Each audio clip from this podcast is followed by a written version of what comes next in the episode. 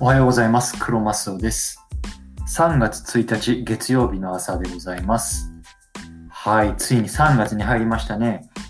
で僕も含めて日系企業で働いている人は、まあ、20年度最後の一月という方も多いのではないでしょうか。最後追い上げ頑張っていきましょう。ということで、今日のテーマは、速報、コロナ追加経済対策、第3次給付金は日本人でももらえるのか。このテーマでお話ししていきます。本題の前に、この番組では主にアメリカでの資産運用の話や自由な人生について考えるっていうのをテーマに毎日配信しています。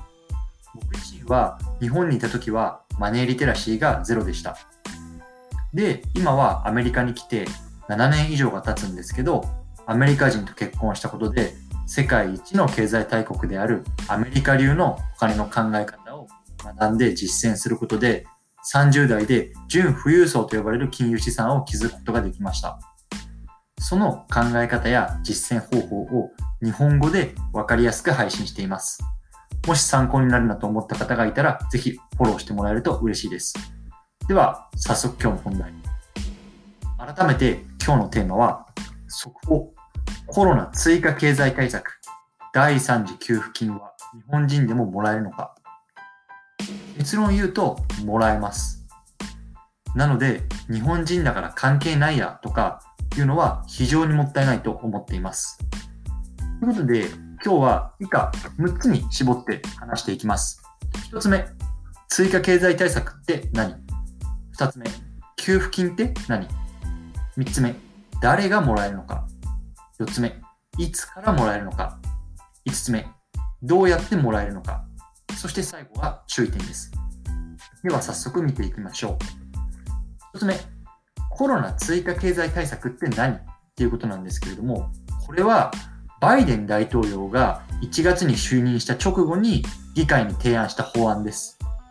日本円で言うと約200兆円規模の大型の経済対策で、簡単に言うとコロナで疲弊した経済を支えるためにいろいろなところにお金を流していこうよっていうような政策です。例えば、財政難に陥ってしまった地域に資金を提供したりとか、低所得者向けに家賃の補助とか、食料の支援を支援を行ったりというような内容が盛り込まれています。で次に、給付金と呼ばれているものは何なのっていうことなんですけれども、こういうような経済対策の予算の中で、最も大きな割合を占めるのが国民への給付金の支給って言われています。これは簡単に言うと、お金を国民に配ることで彼らの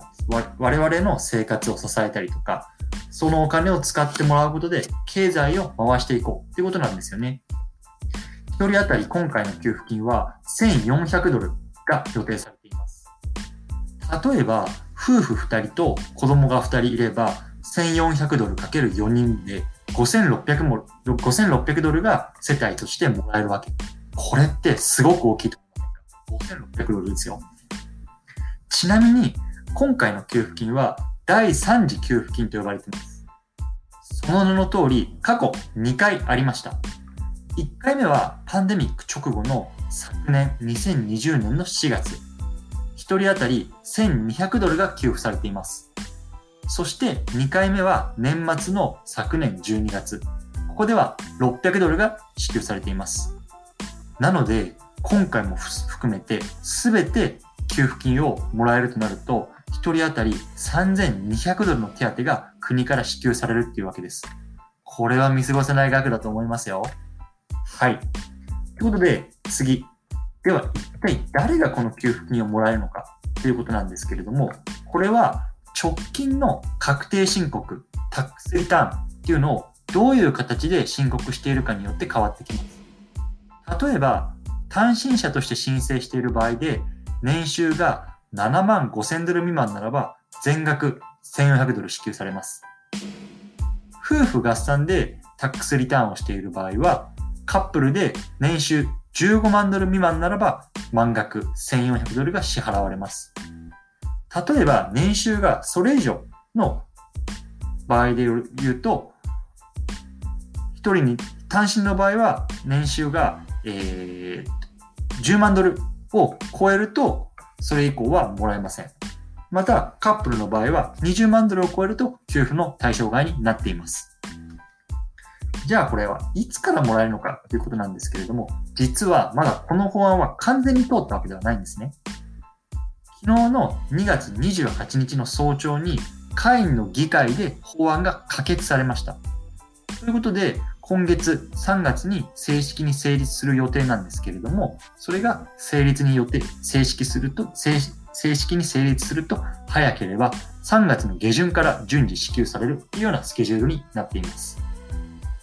じゃあこれをどうやったらもらえるのかっていうことなんですけれども、これは IRS、まあ、日本語で言うと再入庁という、まあ、国の組織お役お役、お役所があるんですけれども、そこの公式のホームページから申請ができます。申請の方法に関しては、僕のブログに最新情報を更新しておきました。ので、ぜひそちらからご覧ください。リンクを貼っておきますね。最後、注意点なんですけれども、2つあります。1つ目は、2020年に失業して収入がガクンと下がってもしまった。2つ目は、2020年に子供が生まれて、扶養家族が増えた人。この2点は注意点だと思います。さっきも述べた通り、給付の対象になるかどうかっていうのは、直近の確定申告に記載されている情報次第なんですね。例えば、直近の確定申告が2019年のもの。つまり2020年はまだやってないよ。っていう人で、もしまだもしあなたが2020 20年に失業していても、それは反映されてないんですよ。つまり、給付金がもらえない可能性があります。